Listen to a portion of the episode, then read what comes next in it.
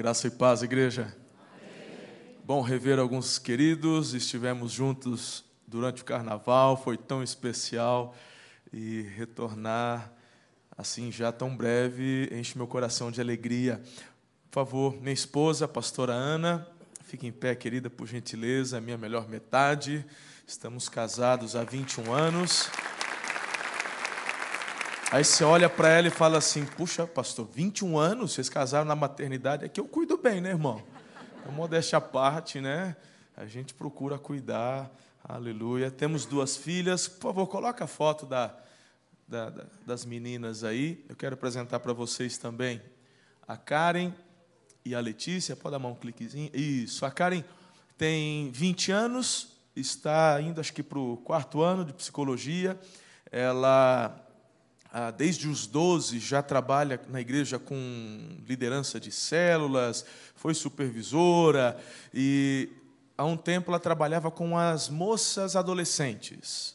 E esse ano, é, no final do ano passado, Deus nos deu um direcionamento e a gente mexeu ali. Pastor Lucas, que era dos jovens, foi para adoração, pastor de adolescentes foi para a juventude, e ela, então, desde janeiro, assumiu os adolescentes. Então, ela está com esse desafio, já há um tempo ela, ela serve meio período na igreja, ela faz faculdade de manhã, à tarde ela já tem o seu comprometimento lá, bem bacana. A Letícia tem, faz 16 agora, dia 27 de julho desse mês. E a Letícia também é líder de célula já há bastante tempo, e multiplicadora, e também trabalhando em vários, vários outros ministérios. Essa é a família sacerdotal que Deus nos tem dado, tá bom?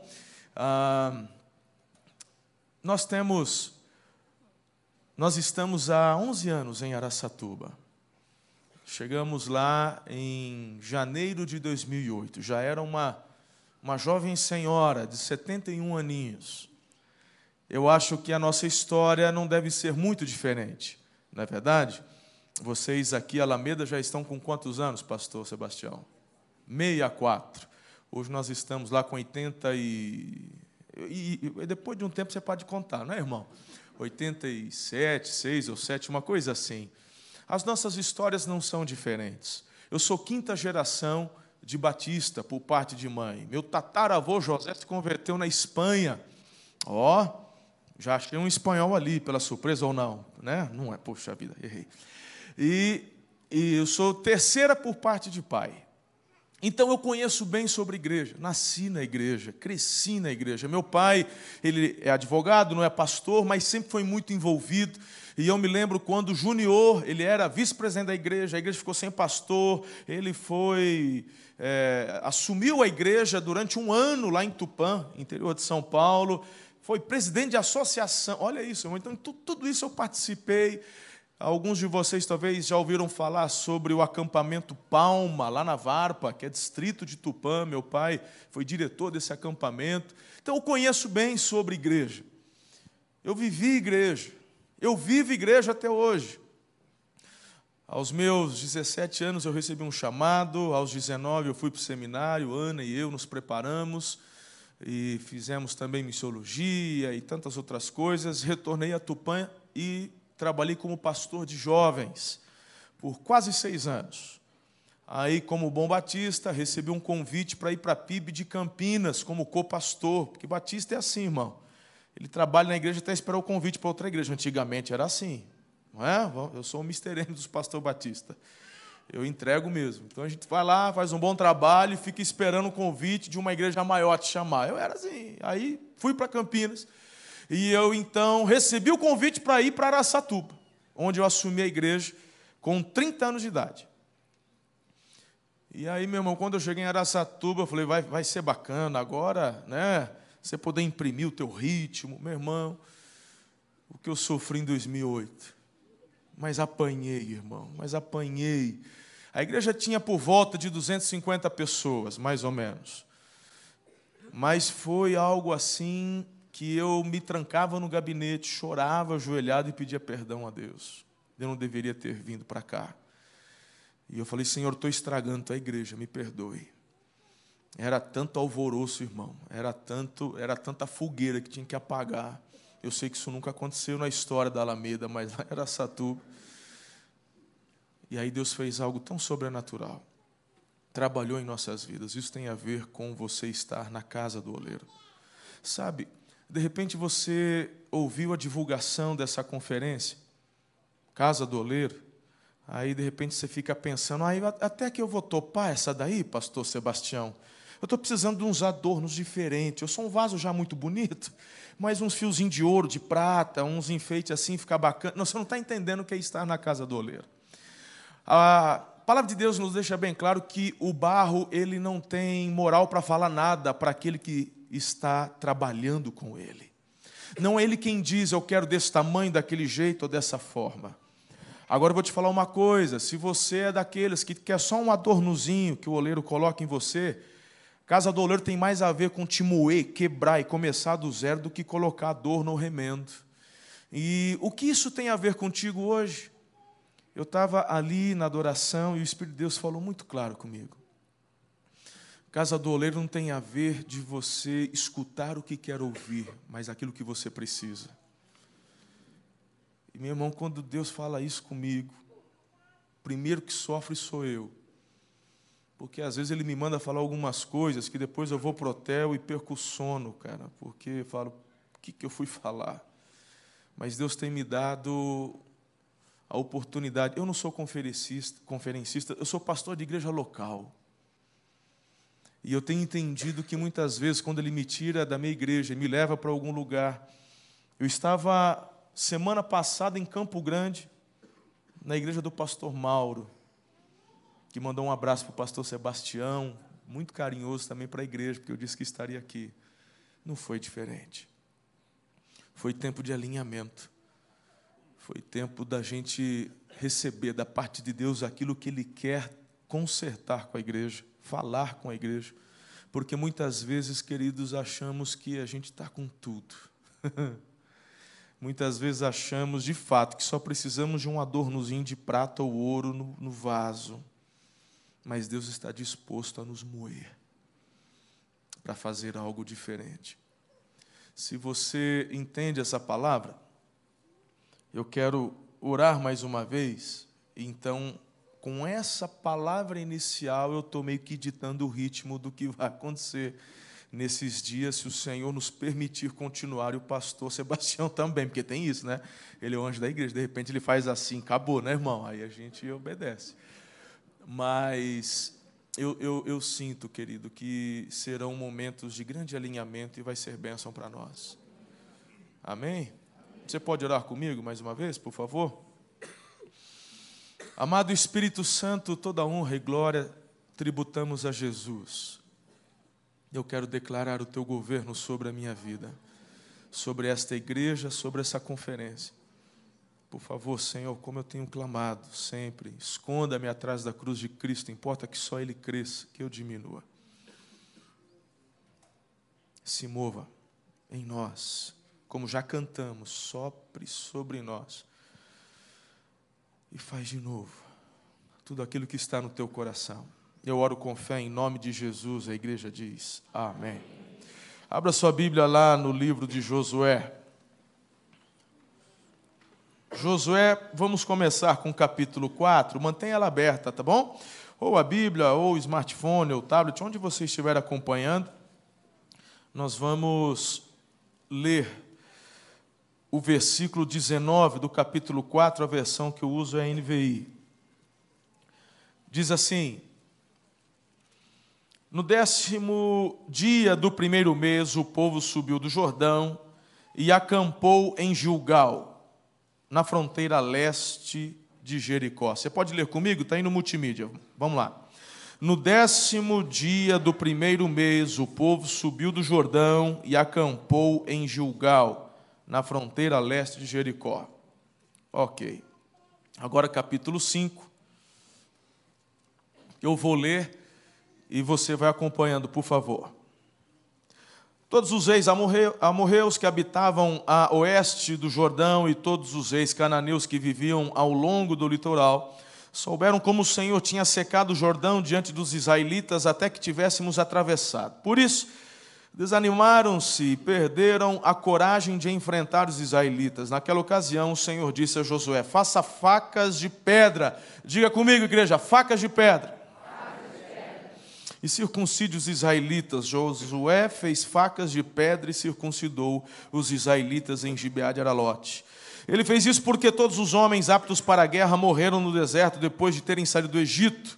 Todos os que saíram haviam sido circuncidados, mas todos os que nasceram no deserto, no caminho, depois da saída do Egito, não passaram pela circuncisão. Os israelitas andaram 40 anos pelo deserto, até que todos os guerreiros que tinham saído do Egito morressem, visto que não tinham obedecido ao Senhor, pois o Senhor lhes havia jurado que não veriam a terra que prometera aos seus antepassados, que nos daria a terra onde manam leite e mel. Assim, em lugar deles, colocou seus filhos, e estes foram os que Josué circuncidou. Ainda estavam incircuncisos porque não tinham sido circuncidados durante a viagem, e depois que a nação inteira foi circuncidada, eles ficaram aonde estavam, no acampamento, até se recuperarem. Então o Senhor disse a Josué: Hoje removi de vocês a humilhação sofrida no Egito por isso, até hoje, o lugar se chama Gilgal. Diga comigo, Gilgal. Na tarde do 14 dia do mês, enquanto estavam acampados em Gilgal, na planície de Jericó, os israelitas celebraram a Páscoa. No dia seguinte ao da Páscoa, nesse mesmo dia, eles comeram pães sem fermento e grãos de trigo tostados, produtos daquela terra. Um dia depois de comerem do produto da terra, o maná cessou. Por favor, a última vez, diga, o maná cessou. É chato quando o pastor fica mandando repetir, né, irmão? Eu sei que é, mas só para você guardar essas três aqui. Já não havia maná para os israelitas, e naquele mesmo ano eles comeram do fruto da terra de Canaã. Estando Josué já perto de Jericó, olhou para cima e viu um homem em pé, empunhando uma espada, aproximou-se dele e perguntou-lhe: Você é por nós ou por nossos inimigos? Nenhuma coisa nem outra, respondeu ele vem na qualidade de comandante do exército do Senhor. Então, Josué prostrou-se rosto em terra, em sinal de respeito, e lhe perguntou: Que mensagem o meu senhor tem para o seu servo? E o comandante do exército do Senhor respondeu: Tire a sandália dos pés, pois o lugar em que você está é santo. E Josué? E Josué? Ok, vamos bater um papo agora então? Vamos lá? Pastor Sebastião, ele é tão polido, ele é tão lindão, dá vontade de levar para casa. Ele é, né? E vocês vão ver uma versão de mensagem um pouco diferente do que vocês estão acostumados, mas toda a responsabilidade é dele que chamou. então, mas eu, eu creio que o Senhor, na graça e na misericórdia dele, vai compartilhar conosco aqui. Olha, queridos, eu tenho acompanhado um pouco a história de vocês. E tem sido tão gostoso. Através do nosso mesmo discipulador, que amamos e honramos, Pastor Domingos, nós nos conhecemos e já há um tempo que eu tenho é, acompanhado, vim algumas vezes, inclusive com o Pastor Domingos, quando vocês estavam construindo ali o prédio das crianças, ainda estava em, em, fase inicial, talvez, ou no meio do processo, e eu falei: meu Deus, que história linda, que igreja, e, e, e que lugar gostoso, né? E, eu, vou falar uma coisa, irmão. Vocês estão falando, o outro falou para mim assim: Ô oh, pastor, desculpa do frio. Desculpa nada, irmão. Está fresquinho, está gostoso. Eu amo o frio.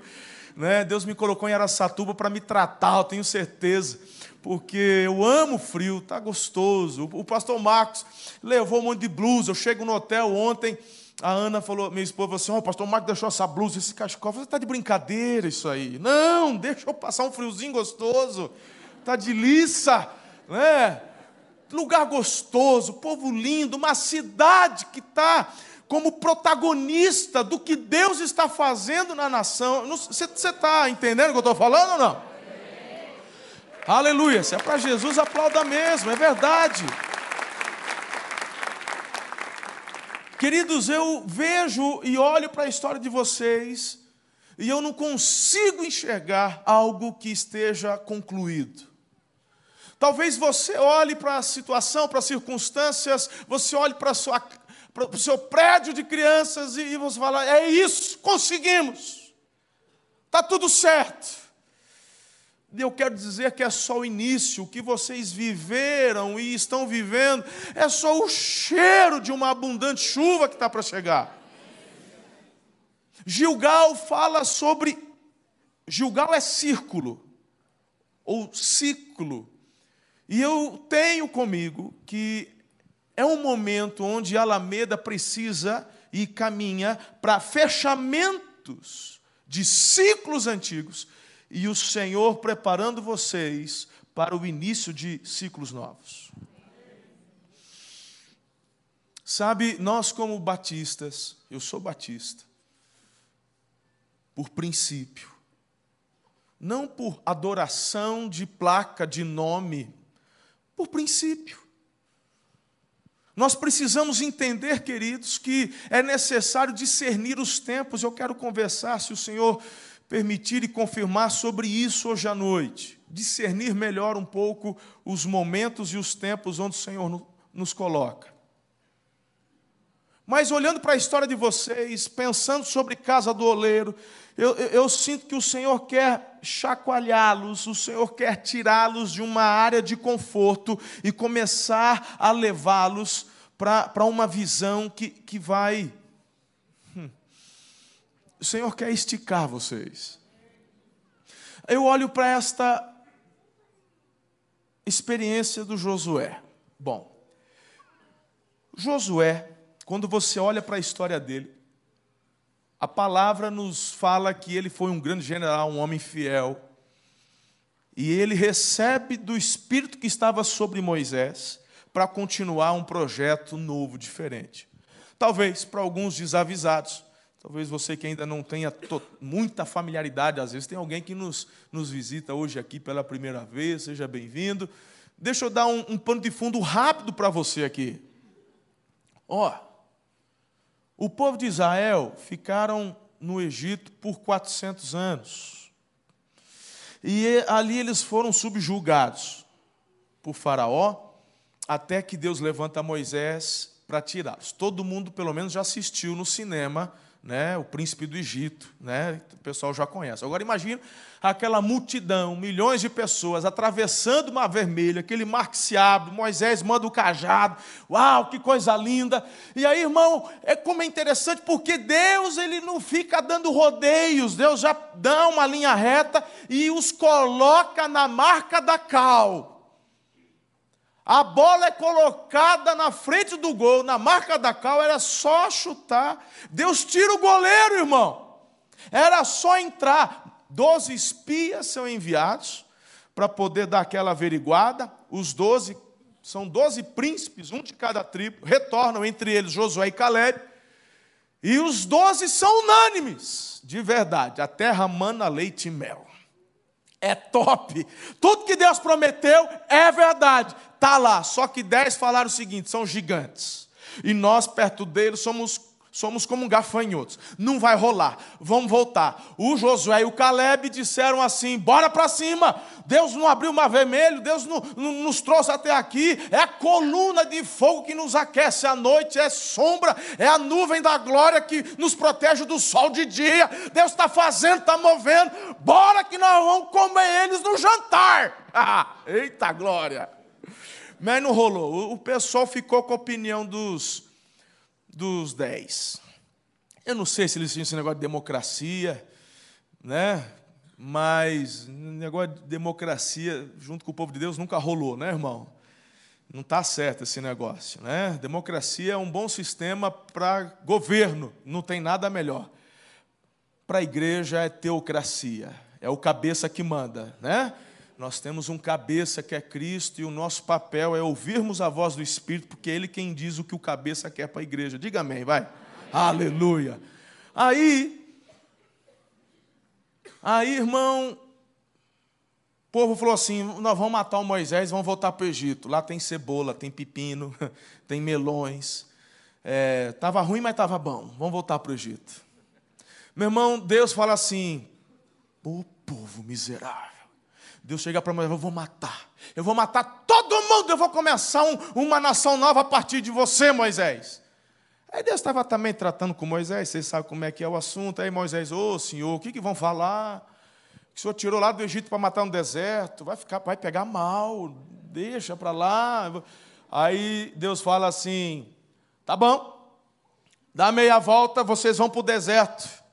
Mas uma coisa eu digo, hein, Moisés: ninguém desses mal acabado, mal acabado é, é, na versão Pastor Marcelo, linguagem de hoje, não vai, não vai entrar, vai morrer tudo no deserto. Meu irmão, aí vem, aí começa os 40 anos. Porque deserto não é lugar para você morar, irmão. Deserto muitas vezes são inevitáveis. Eu acho que eu disse isso no começo do ano, mas não é um lugar para você andar em círculos, é um lugar para você atravessar em linha reta. Mas eles estão colhendo o que plantaram. E por 40 anos, até o último morrer, estão lá. Né, irmão? Ah, parece que a gente já passou por aqui. É, acho que já. Aí, aí eu fico assim na minha cabeça, né, imaginando o Miguel chegando, Senhor, é, é, é, ó, chegou o e-mail aqui, diz que o último morreu, como se Deus precisasse, né? Sempre tem umas piadinhas, tem umas heresias no meio. Morreu? Então manda o um recado para Josué. Fala que é para atravessar o Jordão. Agora vamos, vamos para cima. Deixa esses meninos conquistar. Aí o Josué recebe essa tarefa.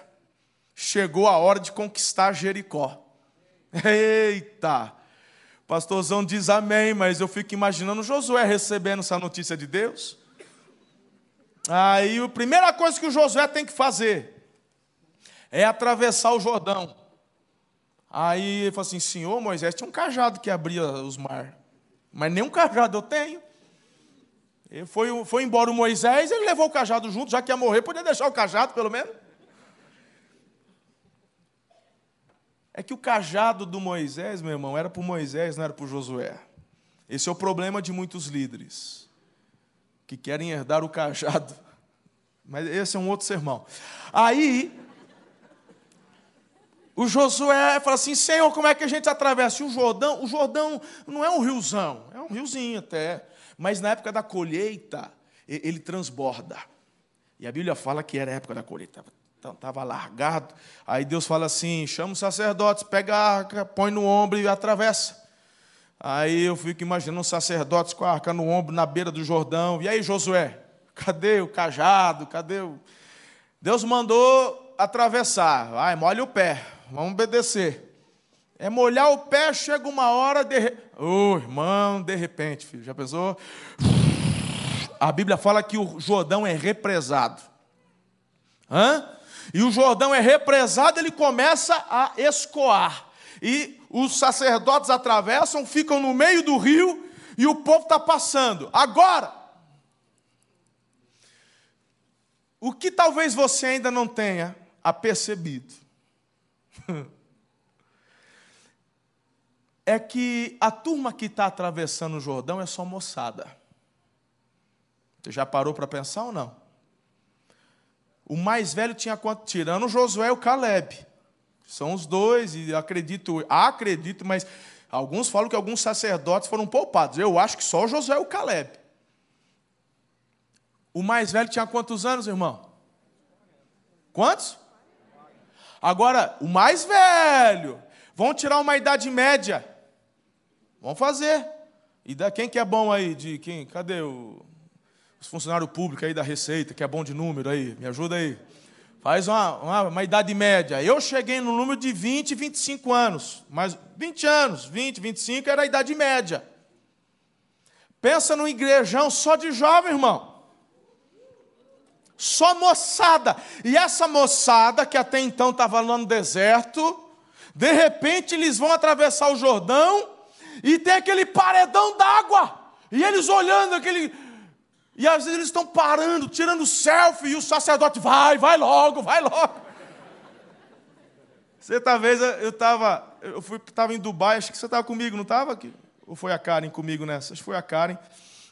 A gente estava em Dubai e fomos lá num, num shopping, que é o maior shopping do mundo. Dubai tem esse negócio, tudo é o maior do mundo, tudo é o maior. E nesse shopping tem o maior aquário do mundo. e queridos, era um trem assim, esse paredão era coisa pequena perto do, do, do aquário. De baixo em cima. Pensa num aquário. Meu irmão, eu vou te falar uma coisa. A hora que eu cheguei para ver esse aquário, e primeiro é muita água, é tubarão, é tudo que você imaginar tá lá nadando. Não tem como. A primeira coisa que você faz quando vê um negócio dele, vai quebrar esse trem, vai quebrar esse trem, vai quebrar esse trem, pelo amor de Deus. Isso aqui vai quebrar. Aí você fica procurando rachadura. É muito peso, é, é muita coisa, é muita água. Isso aqui é vidro, não é concreto, é vidro. Eu estou vendo o tubarão do outro lado. E, e ele vem. Você, meu irmão, aí vai um tempo até você relaxar. Aí você vê, você não escuta. Parece que eu ouvi um trinco, ouvi alguma coisa. Aí depois da meia hora que não aconteceu nada, não tem trinco, aí você fala, bom, não vai quebrar. Aí você relaxa, tira foto, vê e tudo. Eu fico imaginando essa moçada atravessando. Não tem vidro. Não tem, não tem nada, meu irmão. É, é o poder de Deus, aquele, aquele aguaceiro segurando aqui. Agora, como que essa moçada chega do outro lado? Hã?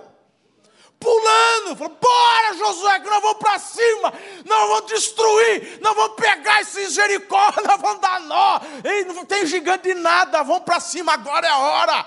Jovem é empolgada, não é?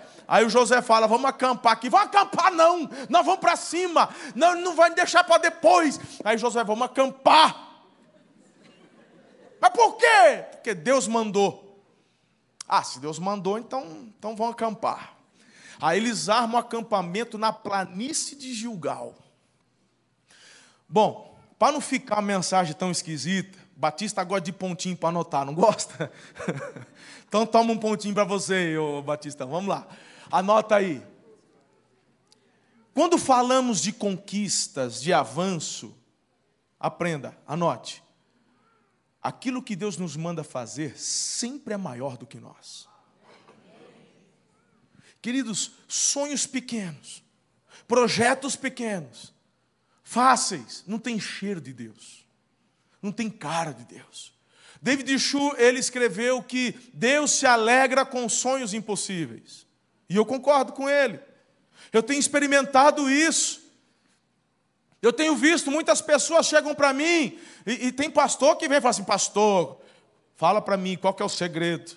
Como assim, em 10 anos, você sai de 250 e chega em 8 mil, 8.500, 9 mil em célula, abriram 10 igrejas. Como que é isso, pastor? Eu falei: Não sei. A conta não fecha. A conta não fecha. Deus não vai te dar os detalhes de tudo, irmão. Porque muitas vezes, se você ficar sabendo os mínimos detalhes, vai acontecer como aconteceu como, como os primeiros que foram lá e focaram o quê? Deus estava mostrando o mel, estava mostrando o leite, estava mostrando as riquezas, estava mostrando tanta coisa. E eles vão me enxergar o quê? Gigantes. Então, se você quer entender de que é um novo tempo para a sua vida, porque estar na casa do oleiro tem a ver com você, tem a ver com sua família, tem a ver com a sua igreja, sua cidade, seu estado e sua nação. Eu entendi que eu não sou pastor da minha igreja, eu sou pastor da minha cidade. Eu entendi que nós estamos ali como igreja, não é para poder entreter um, um, grupo de pessoas ali todo final de semana e eu fico me matando para trazer alguma coisinha nova de domingo para eles não, ficar enjoadinho e começar a ir para outro canto. Eu entendi que nós somos chamados para transformarmos uma realidade. Por isso que eu falei sobre Curitiba estar como protagonista da história. Se o Senhor está fazendo isso com a tua cidade, tem algo que Ele quer fazer através de você, igreja. Você não pode ficar alheio, à parte. Você precisa, querido, em nome de Jesus, entender. Pastor, quem somos nós perto de tanta roubalheira? Quem somos nós perto de tanta coisa errada? Quem somos. Peraí, o desafio é maior. Quem diz que, que é fácil? Mas quando nós olhamos para o que tem que ser feito e olhamos para a nossa capacidade, falamos, opa, aí tem cheiro de Deus. Quando Deus começa a chamar um Josué, irmão, quando Deus chama, eu preciso relembrar como é que foi o chamado do Moisés? Preciso? Acho que não, né, irmão? Porque o Moisés, quando ficou sabendo do desafio, tirar o meu povo do Egito, Moisés falou: manda aquele que o senhor tem que mandar. Eu falei, eu sei, eu estou mandando você. Ah, mas eu não sei falar direito, não. Manda outro. Meu irmão, Deus ficou bravo. Eu vou, eu já falei que é você, mas eu não sei falar. Ah, eu já sabia que você ia reclamar. O teu irmão vai estar aí, ele fala bem. Você fala para ele, ele fala para o povo. Mas eu escolhi você e acabou. Deus olhou para essa igreja. Deus decidiu fazer através de vocês algo que ainda não foi feito. Tem algo a ser realizado. O desafio é maior. Então, glória a Deus por isso. E de repente o Josué, o que já era difícil aos olhos humanos, agora é praticamente impossível, porque a... eu estou falando de conquistar uma cidade como Jericó, uma cidade fortificada. Meu irmão, naquele tempo, os muros eram como a polícia, né? Porque a cidade é fortificada, só tem um lugar para você entrar. O povo da cidade está nem ligando. Que, que esse, essa meia dúzia de gente está achando que vai conseguir fazer alguma coisa? Você prestou atenção no texto que a gente leu? O texto fala que os guerreiros, os guerreiros morreram. os guerreiros morreram. Então estão todos enterrados lá no deserto. E de repente eu tenho que conquistar Jericó com essa juventude aqui. Eu não sei você, mas na minha época, na minha época de adolescente, lá no interior de São Paulo, Tupã, tem a tupanense aqui, dois tupanenses aqui, eu sei que. Olha lá, olha o sabonge aí, lindão. Vamos te ver, querido. Tem mais que eu sei também. Cadê a pat...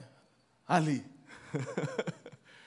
Quando eu era lá do interior, então morava na minha, lá em Tupã, na minha igreja. Não foram poucas as vezes que eu ouvia conversas do tipo. Porque sempre os jovens estão querendo fazer. É ou não é, irmão? Eles sempre querem fazer alguma coisa, não quer? É. E eu ouvia frases tipo assim: jovem tem que ficar no lugar dele. Jovem não tem que dar pitaco coisa nenhuma. Primeiro, porque jovem não sustenta a igreja, não dá dízimo. Primeira coisa que eu ouvia. Então eles têm que ficar na miúda. Meu irmão, nós precisamos ler melhor a palavra de Deus. E você vai começar a compreender. E essa é uma das questões que eu creio que o Senhor já está movendo no coração de vocês. Eu Sinto no meu espírito. Não posso nem falar que eu estou vendo, eu não acompanho tão de perto. Só estive alguns dias com vocês durante o carnaval. Mas eu sinto que há algo que está movendo no coração da igreja. Se você olhar para a palavra de Deus, você vai ver que as grandes revoluções na história bíblica, e principalmente na história da igreja, foram feitas por jovens, dirigidos pelo Espírito de Deus.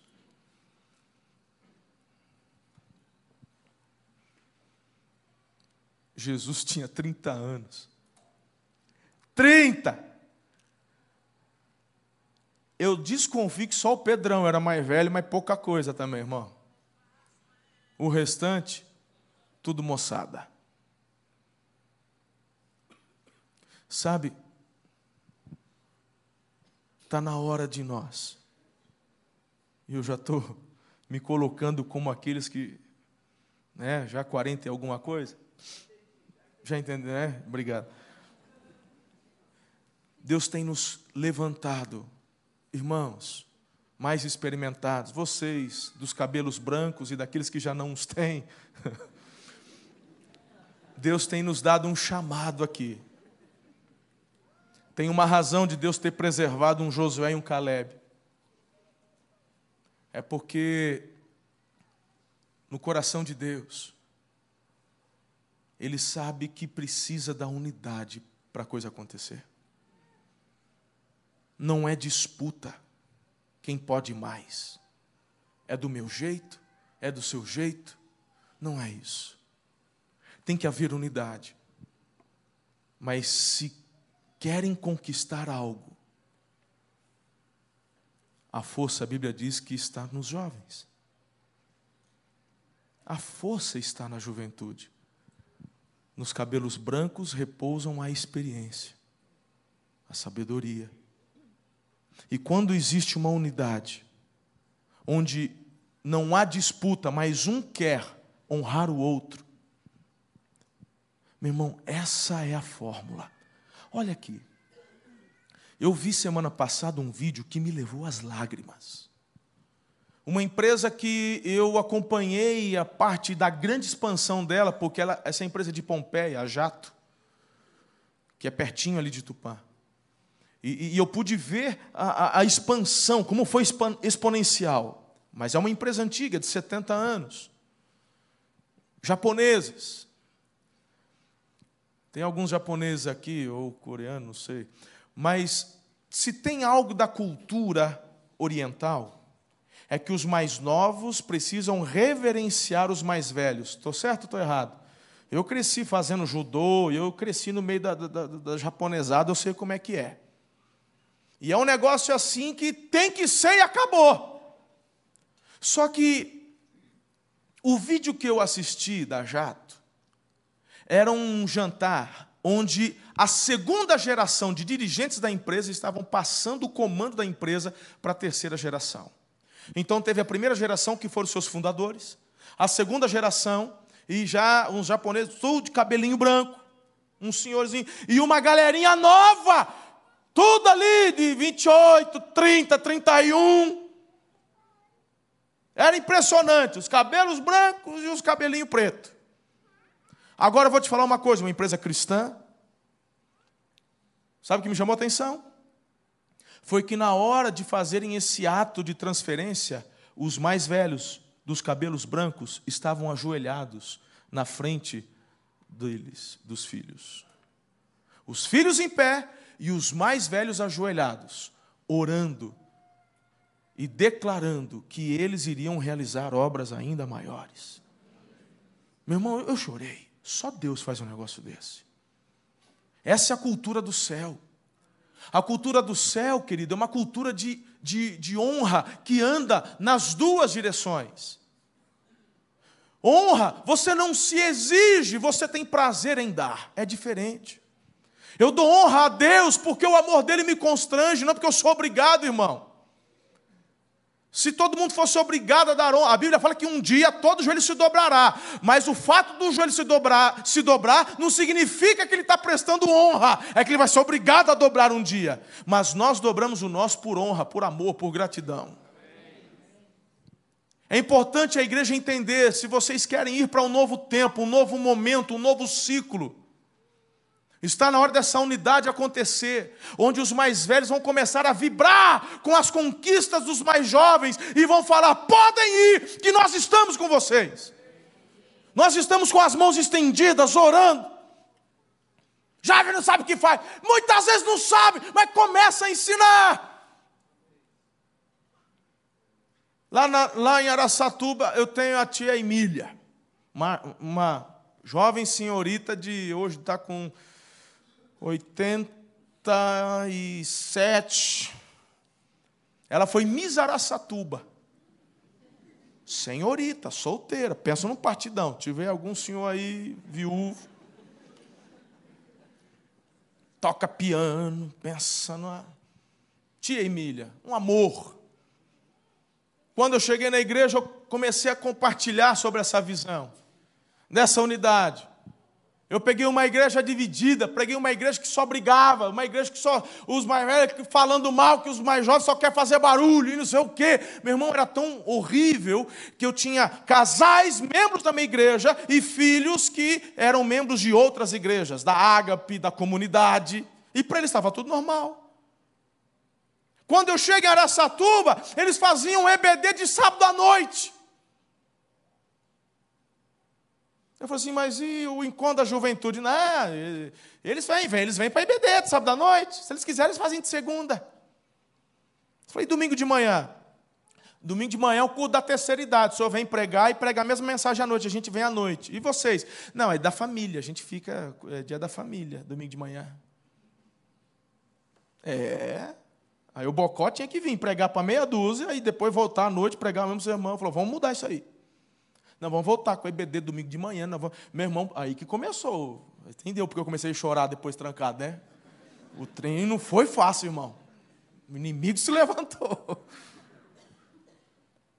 Mas a tia Emília, a tia Emília, já com oitenta e tantos anos, e eu promovendo, e a juventude, mudando a cara do culto, ela que sempre foi clássica, ela gostava de tocar os hinos, e de repente a gente começa a mudar, já, o cantor cristão já não começa a dar muitas caras no domingo.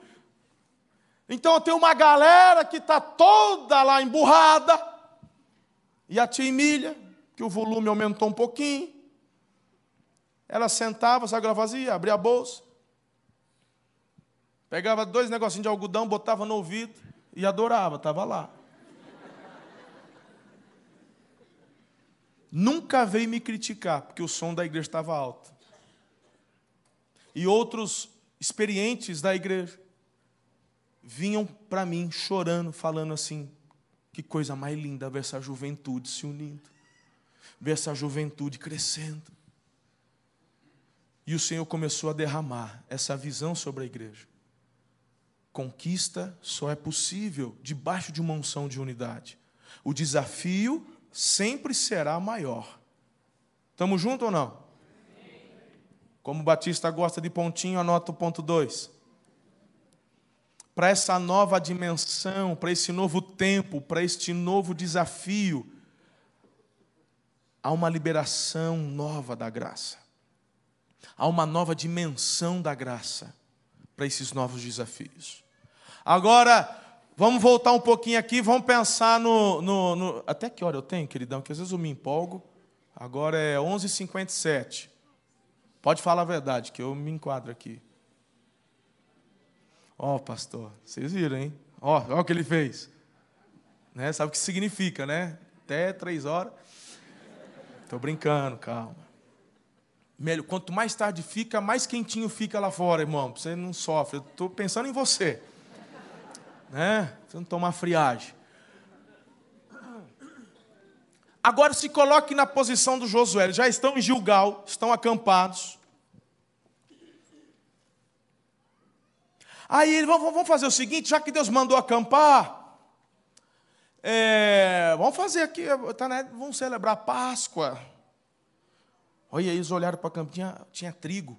Vamos colher trigo! Colheram trigo, tostaram trigo, comeram trigo. 40 anos comendo maná, tinha trigo. Eles comeram trigo, a Bíblia fala, o maná cessou. Aí chega no dia seguinte, o pessoal está lá com a vasilhinha para pegar a sementinha ali, tal, tal, tal. Ué, será que eu perdi horário? Ô, ô Zé, que tinha um pessoal mais intimidade com Josué, falou, Zé, tal do maná, falou, rapaz, ateu também, vou ver falar com Deus aí, porque acho que hoje eu estou achando que o Miguel perdeu o horário lá também, porque até agora nada. De manhã cedo. Fala comigo, maná cessou. Não, peraí, Senhor. O senhor não está entendendo. A gente vai para a guerra. A gente, nós não estamos estabelecidos. Olha a instabilidade. Nós precisamos desse maná mais do que nunca. Mas é nessa hora, diante dos desafios, que o maná cessa, o maná acaba, o maná para. Agora, olha aqui, quando falamos de novos ciclos, Deus sempre quer nos conduzir para tempos de abundância. O Deus que servimos é um Deus amoroso. Concordo com o número, higiene e grau com que o pastor Sebastião acabou de ensinar aqui. Mas o Senhor, através dessas experiências, quer nos preparar para grandes abundâncias. O fato de você receber o maná, a porção hoje, é para que você aprenda a administrar o que Ele te dá, para quando vierem os ciclos novos de conquistas, você saiba administrar a abundância e a prosperidade. Meu irmão, não tem como guardar maná em celeiros. Quem quisesse pegar a porção dobrada do maná de um dia para o outro dava bicho. Só podia pegar a porção ali na sexta-feira. Era o único dia. Pegava a porção dobrada. Mas no novo ciclo, no novo tempo de Deus, no tempo de abundância, de conquista, de avanço, o, na, o maná precisa parar para que você experimente o que é a abundância do Pai.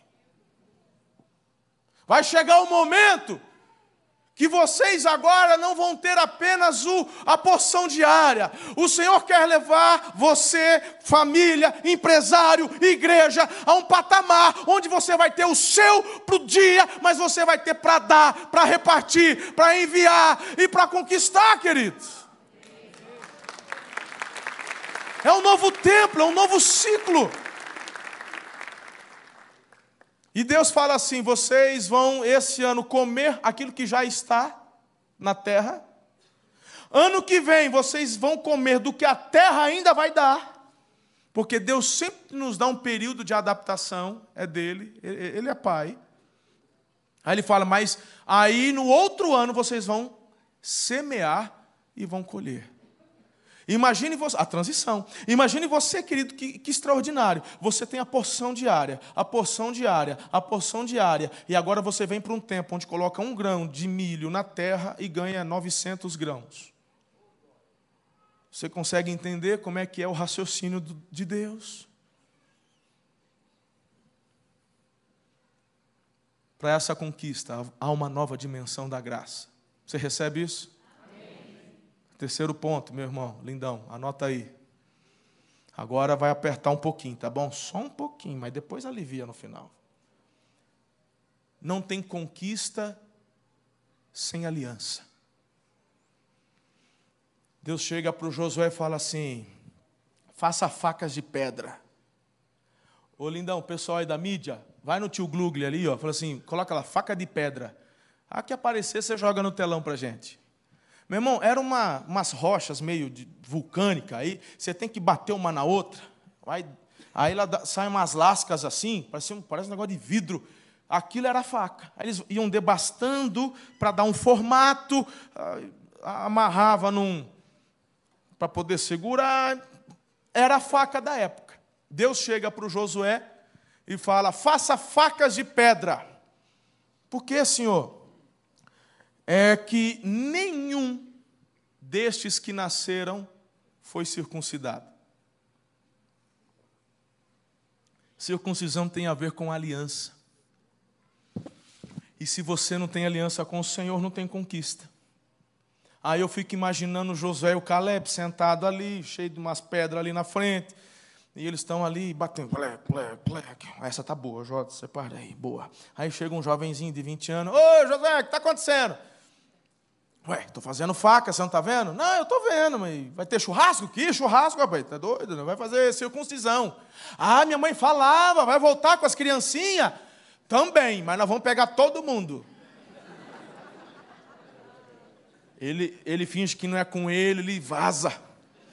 Daqui a pouco chega o mais velho. Ô, José, shalom, shalom, filho. Como é que você está? Beleza? Você acha? Os meninos falando que você vai circuncidar tudo nós aí. Ah, essa moçada, hein, Josué? É isso aí mesmo. Ô, José, fala devagar, não é desse jeito. Vai com calma. Segura aí. Mas por que isso agora, Josué? É porque Deus mandou. Deus mandou? É, Deus mandou. E eu, você já fazia a fila, que eu já tenho bastante faca aqui. Quem chega primeiro bebe água limpa. Acho bom já. É gente para dedéu. Faz a fila aí. Aí tem a tenda, tem sacerdote. O Josué o Caleb tá lá, irmão. Aí, olha isso. Hã? Olha essa situação, querido.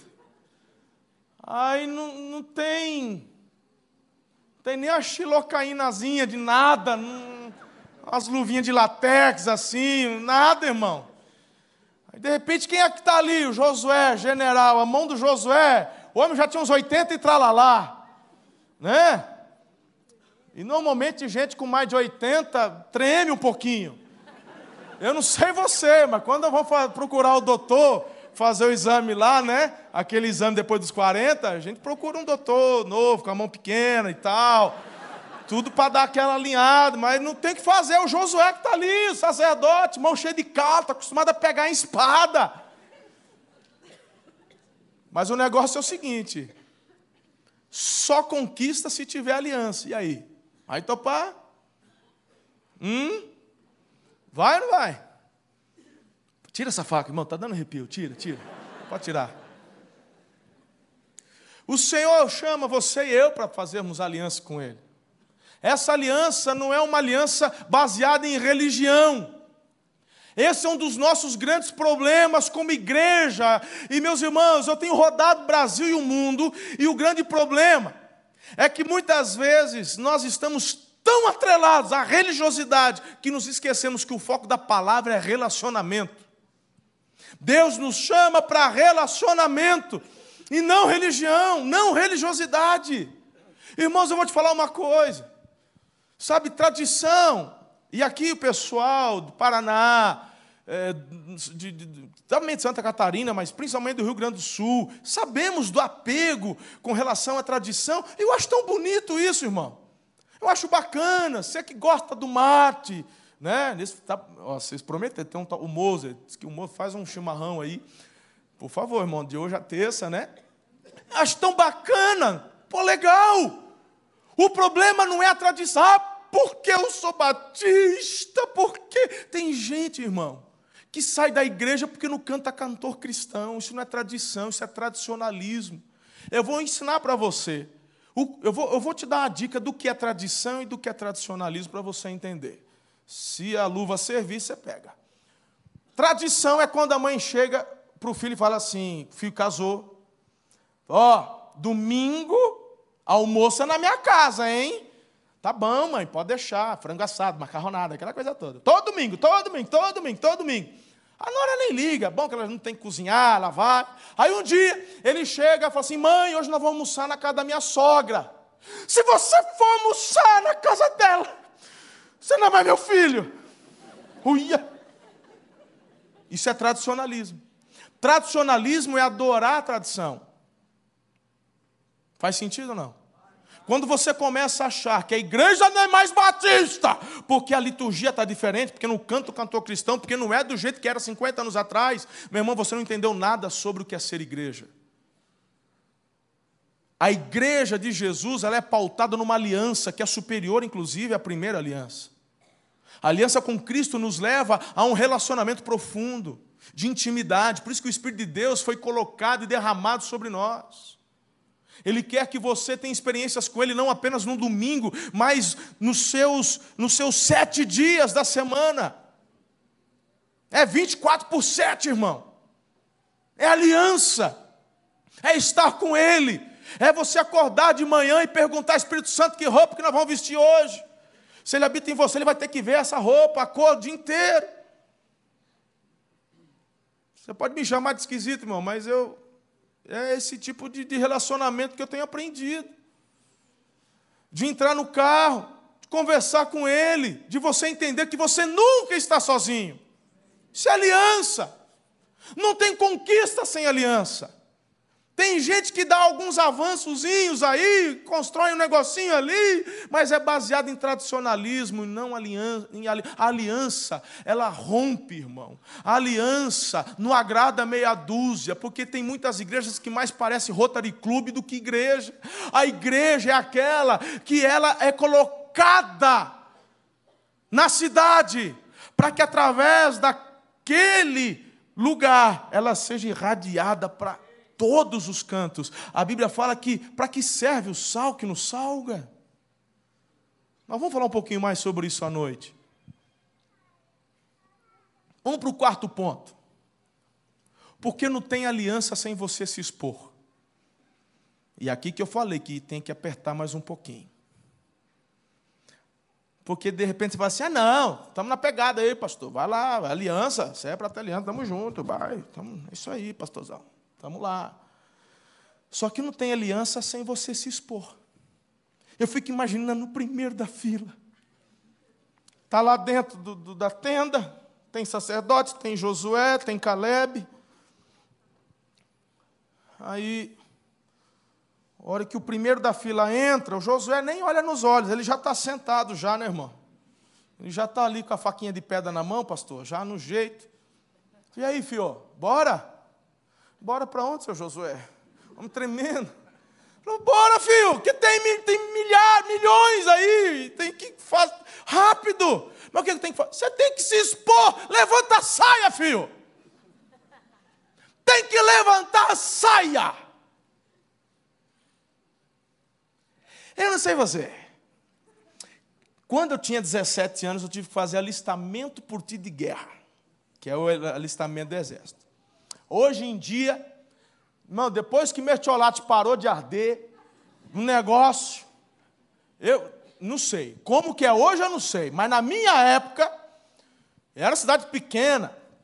E na época te faziam uns 300 que eram alistados, 300, 400. E não era nem base do exército, era só o tiro de guerra. E aí estávamos nós, tinha uns 400 piás, tudo ali no, no, no, no pátio do tiro de guerra. E tinha uma sala, que lá dentro estava o, o, o sargento e o médico tenente. Entrava de 20 em 20 para fazer o exame médico. Que era o negócio, se você ia ser chamado ou não para fazer. E todo mundo lá fora, ali. E os que estavam fazendo, botando pilha. É, porque o negócio vai pegar para o seu lado, aquela coisa. Né? Aquele terrorismo. Aí chamaram. Marcelo, tá, Carrasco, vamos, estamos entrando. Desce para um lado, desce para o outro. Aí, assim, bem do meu lado estava o sargento, eu estava na ponta. Ficava dez aqui, virado para a porta, e dez de costa virado para trás. Estamos lá.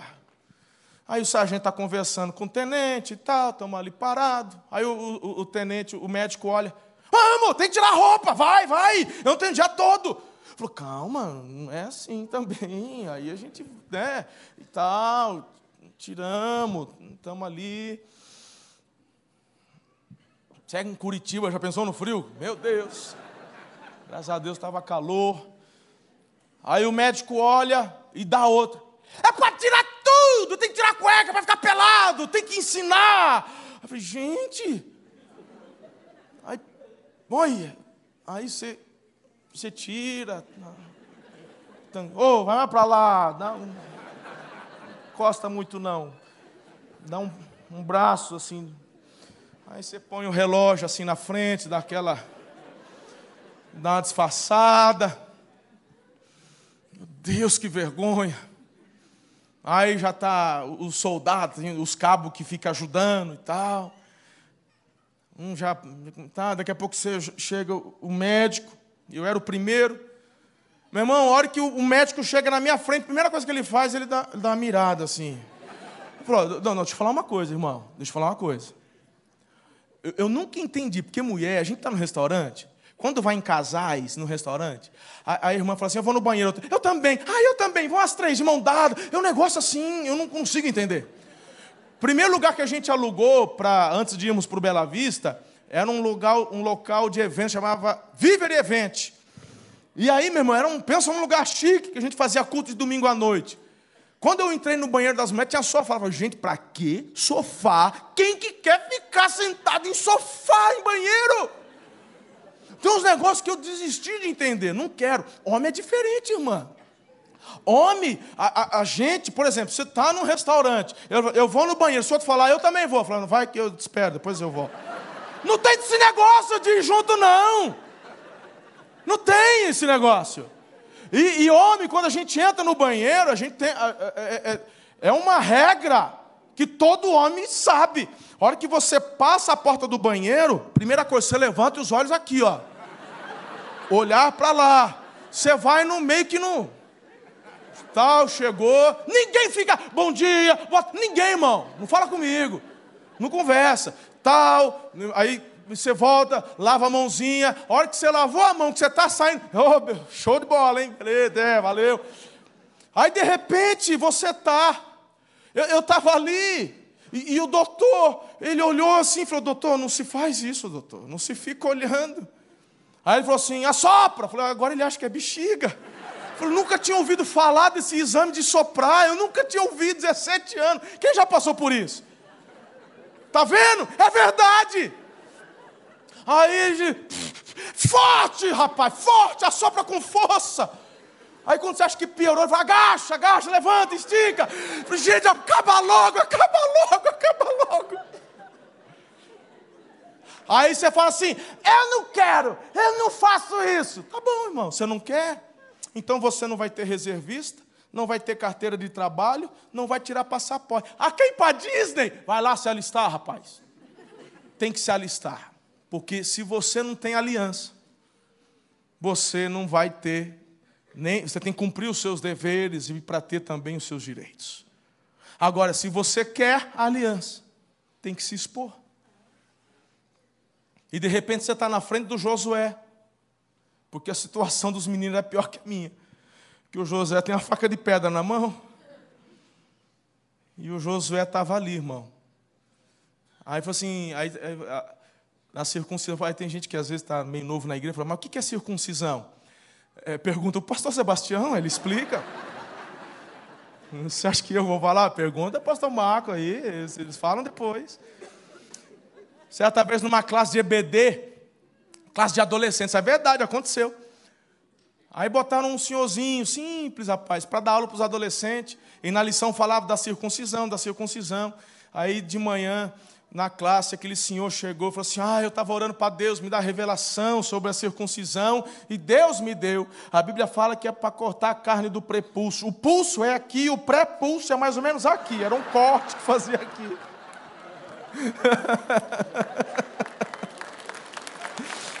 ai, ai, ai. Que terrível. A gente já passou por cada um em EBD, fala a verdade. Dá para escrever um livro. E aí, a grande questão que eu quero entrar sobre expor, sobre se expor, é que muitas vezes nós nos colocamos nesse relacionamento com Deus de uma forma como muitas vezes nos colocamos nos relacionamentos aqui da terra. Se você quer ter de fato aliança com o Senhor, se você de fato quer um tempo de conquista, eu quero inspirar teu coração para hoje ainda. Você se curvar diante de Deus e falar: Esse sou eu. Levanta a saia. Ó, oh, meus pais, meus pais não sabem quem eu sou. Certa vez eu li num livro, Vitória sobre a Tentação. É um compêndio de vários autores. Eu nem me lembro quem que era o autor principal. Não sei se era Max Lucado. Mas ele escreveu assim: Se o teu cônjuge tivesse o poder de saber seus pensamentos, ele ainda estaria com você? Teu cônjuge não. Mas aquele que quer uma aliança contigo, sim. Você já parou para prestar atenção que a Bíblia não nos ensina a pedir perdão? a Deus. A Bíblia nos ensina a confessar, que é totalmente diferente. Se confessarmos os nossos pecados, Ele é fiel e justo. Não é isso que diz a canção? Hã? Se confessarmos os nossos pecados, Ele é fiel e justo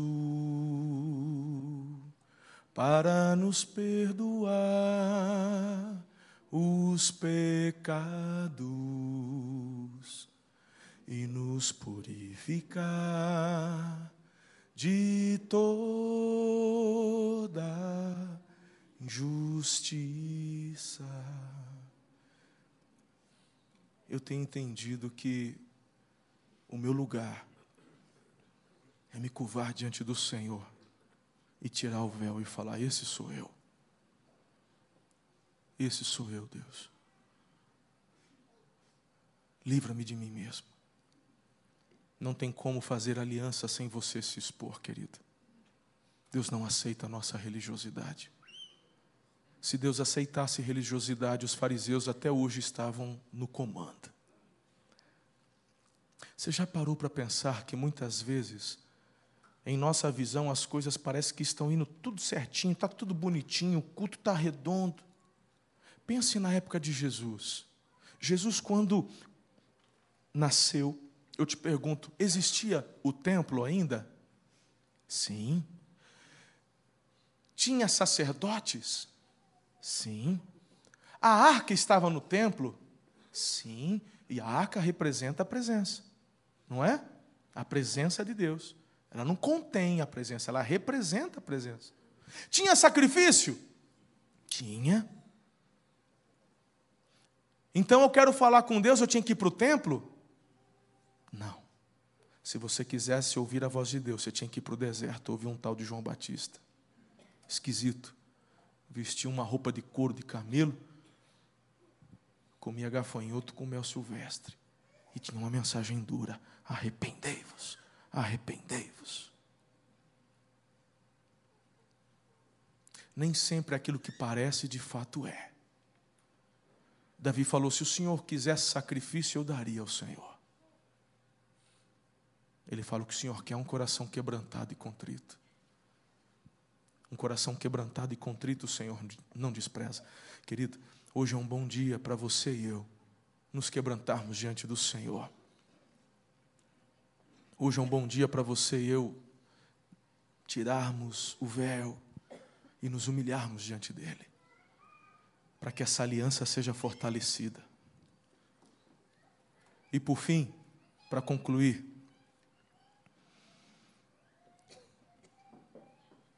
Não tem conquista sem sacrifício. Não existe avanço sem sacrifício. Cadê aquele irmão do teclado para vir fazendo favor? Não tem conquista sem sacrifício. A história só é romântica depois de contada, irmão. Você e eu não somos chamados para ficarmos num lugar assim, apenas de tranquilidade. Você lembra da palavra que eu disse no início? O Senhor me mandou aqui para provocá-los de forma que saiam de suas zonas de conforto. Lembram disso ou não? Porque não tem conquista sem sacrifício. Qual mãe que vai dar a luz a um filho e chega no hospital sem aquele friozinho na, barriga, principalmente a, da primeira vez. Não importa se é cesárea, se é parto normal, o friozinho na barriga dá, não dá? Aí tem algumas irmãs que depois do parto normal fala nunca mais. Seis meses depois, oito meses depois, ela está grávida novamente. Porque o sacrifício, a dor, a tribulação passa mas o regozijo da conquista permanece, fica. Você e eu somos chamados para marcarmos a história da nação brasileira. Sim, Batista Alameda de Curitiba. É chegado o momento de vocês. O Senhor os separou. O Senhor vai levantar ainda mais os empresários. Mas, jovens, ouçam-me. O Senhor vai derramar sobre vocês algo especial. Me chama a atenção, porque depois da circuncisão, todos eles tiveram um tempo de recuperação. Porque circuncisão, irmão, nesses naipes que a gente acabou de ver, da infecção, da febre. Hum. Mas Sara. Aí chega um momento onde Deus fala assim: está na hora. Não é o jovem quem vai dizer a Deus, é agora. É Deus quem diz o momento e a hora. É impressionante porque Davi, ele era um adolescente entrando na juventude quando o óleo escorre sobre a cabeça dele e o Samuel dizendo: Deus te escolheu rei. Meu irmão, ele esperou mais 30 anos até que a coroa viesse sobre a sua cabeça. Entre a palavra profética liberada e até o momento da concretização da palavra profética, há um tempo onde você precisa andar. E o fato de você ter recebido a palavra profética não significa que, independente do que você escolher, vai acontecer. Não, a palavra profética é liberada, mas você precisa caminhar em direção a ela.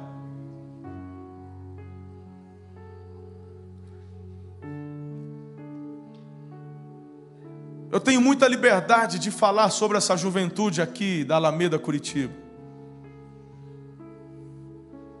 Algumas coisas diferentes vão acontecer. Está na hora. Uma palavra como essa, talvez para os meus irmãos mais experientes, possa num primeiro momento dar um pouquinho de coceira.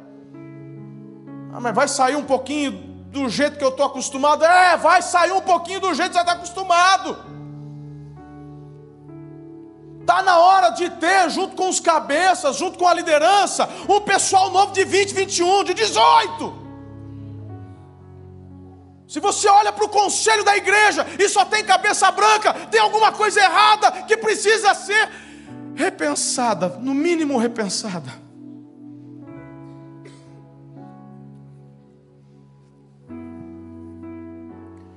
Como é que você vai falar para eles agora é com vocês, se vocês não trouxeram para perto durante a jornada?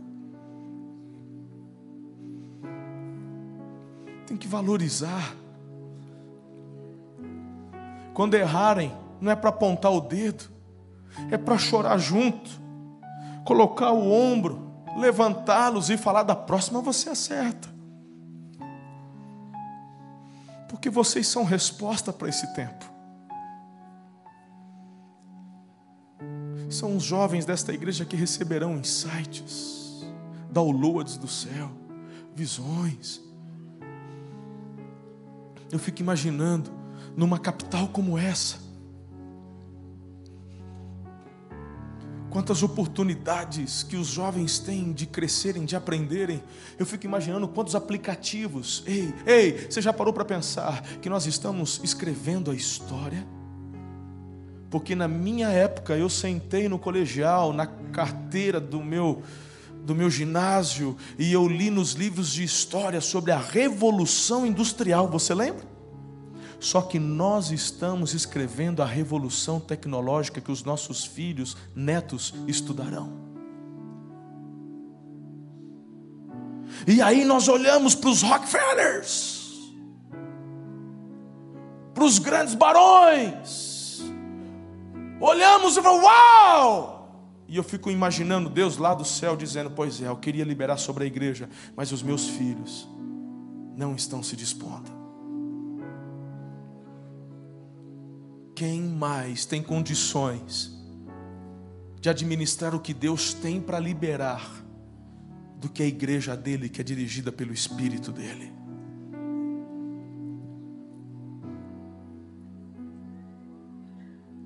Esses jovens, debaixo do comando de Josué, ouviram de Deus.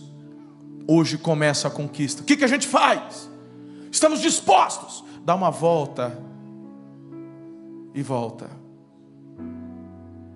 E eles fizeram a volta e retornaram. No dia seguinte, faça a mesma coisa. Fizeram. No dia seguinte, faça a mesma coisa. Fizeram. É interessante que uma das coisas que marca a nossa juventude é, é, é justamente contestar as ordens que recebemos. É da idade, não é? Mas Deus vai nos provar muitas vezes, mandando simplesmente você obedecer o que Ele está mandando você fazer, mesmo que não faça sentido. No que isso vai ajudar? Dar a volta. Não. E agora, no sétimo, agora vocês vão dar sete voltas de uma única vez. Tá, e agora? Agora grita. Em algum momento da história você já ouviu que um grito de histeria, de júbilo, de derrubou algum muro? Só na Bíblia, né? Toquem as trombetas, toquem o chofar e gritem, e gritem, e gritem, e gritem. Eles obedeceram, mas só obedeceram, filhos, porque primeiro tiveram um tempo em Gilgal se eles subissem a Jericó depois que atravessaram o Jordão, com certeza eles iam tentar derrubar um muro através de pedrada. eles iam tentar escalar o muro. Deus muitas vezes te segura em Gilgal, que é só para você simplesmente discernir o tempo e ouvir melhor o que ele tem a dizer. Nada como um tempozinho de febre Nada como um tempo com uma dorzinha para você só ficar parado para ouvir, refletir. Eles gritaram, o muro caiu. Naquele dia, a Bíblia não relata a morte de nem um israelita sequer. O dia que eles conquistaram uma cidade, literalmente no grito. Conquistaram no grito. Mas foi um grito de obediência. Ninguém morreu deles, só os inimigos.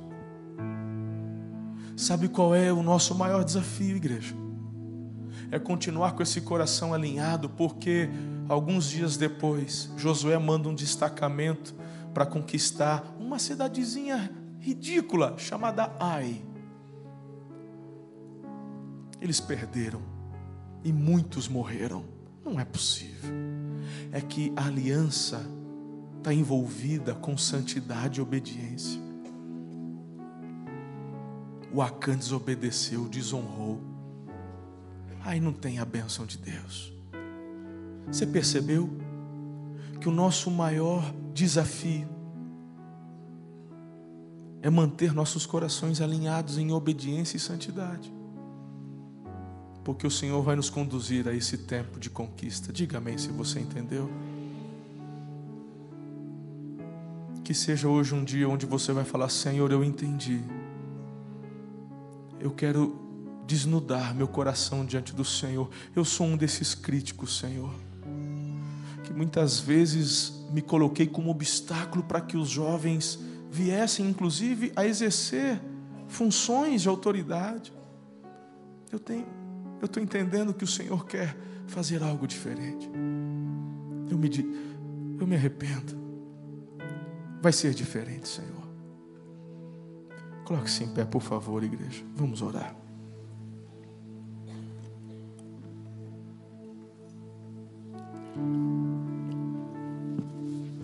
Eu sei que o tempo já está um pouquinho avançado. Nós ainda teremos oportunidades hoje à noite, segunda, terça. Está na hora do seu almoço, eu não quero atrapalhar o seu almoço. Então, aí onde você está, só ore comigo. Mas aquilo que Ele já está falando ao seu coração, por favor, faça desse momento um marco espiritual na sua vida. É tempo de conquista a uma nova dimensão da graça. A aliança. Teu coração tem que ser aberto, tem que se humilhar. E não existe conquista sem sacrifício. Amado Espírito Santo, completa, Senhor, aquilo que porventura eu não consegui compartilhar aos meus irmãos. Mas eu sei que é algo extraordinário, grande que o Senhor quer fazer na vida deles. Foi o Senhor quem permitiu que esta agenda se confirmasse. E eu quero ser boca do Senhor aqui nesses dias e minha esposa também. Por favor, Senhor, faça aquilo que está no teu coração. O Senhor chamou Batista Alameda para um lugar de protagonismo. Então, Pai querido, em nome de Jesus, que venham as conquistas, que venham os alinhamentos, porque essa igreja te ama seus pastores amam o Senhor. Levanta essa juventude, Pai, de uma forma tão sobrenatural. Senhor, tudo aquilo que é do céu, tudo aquilo que é do teu espírito, todos os dons sejam liberados e exercidos na plenitude no meio do teu povo. Faz de novo, nesse tempo. Eu oro com fé em nome de Jesus. Se você crê e recebe, diga amém. Aplauda o Senhor, por favor.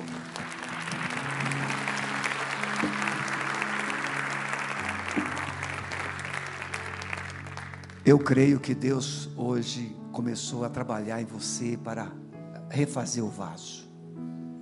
Eu espero você às 18h30, porque o oleiro estará aqui para continuar a obra que ele começou.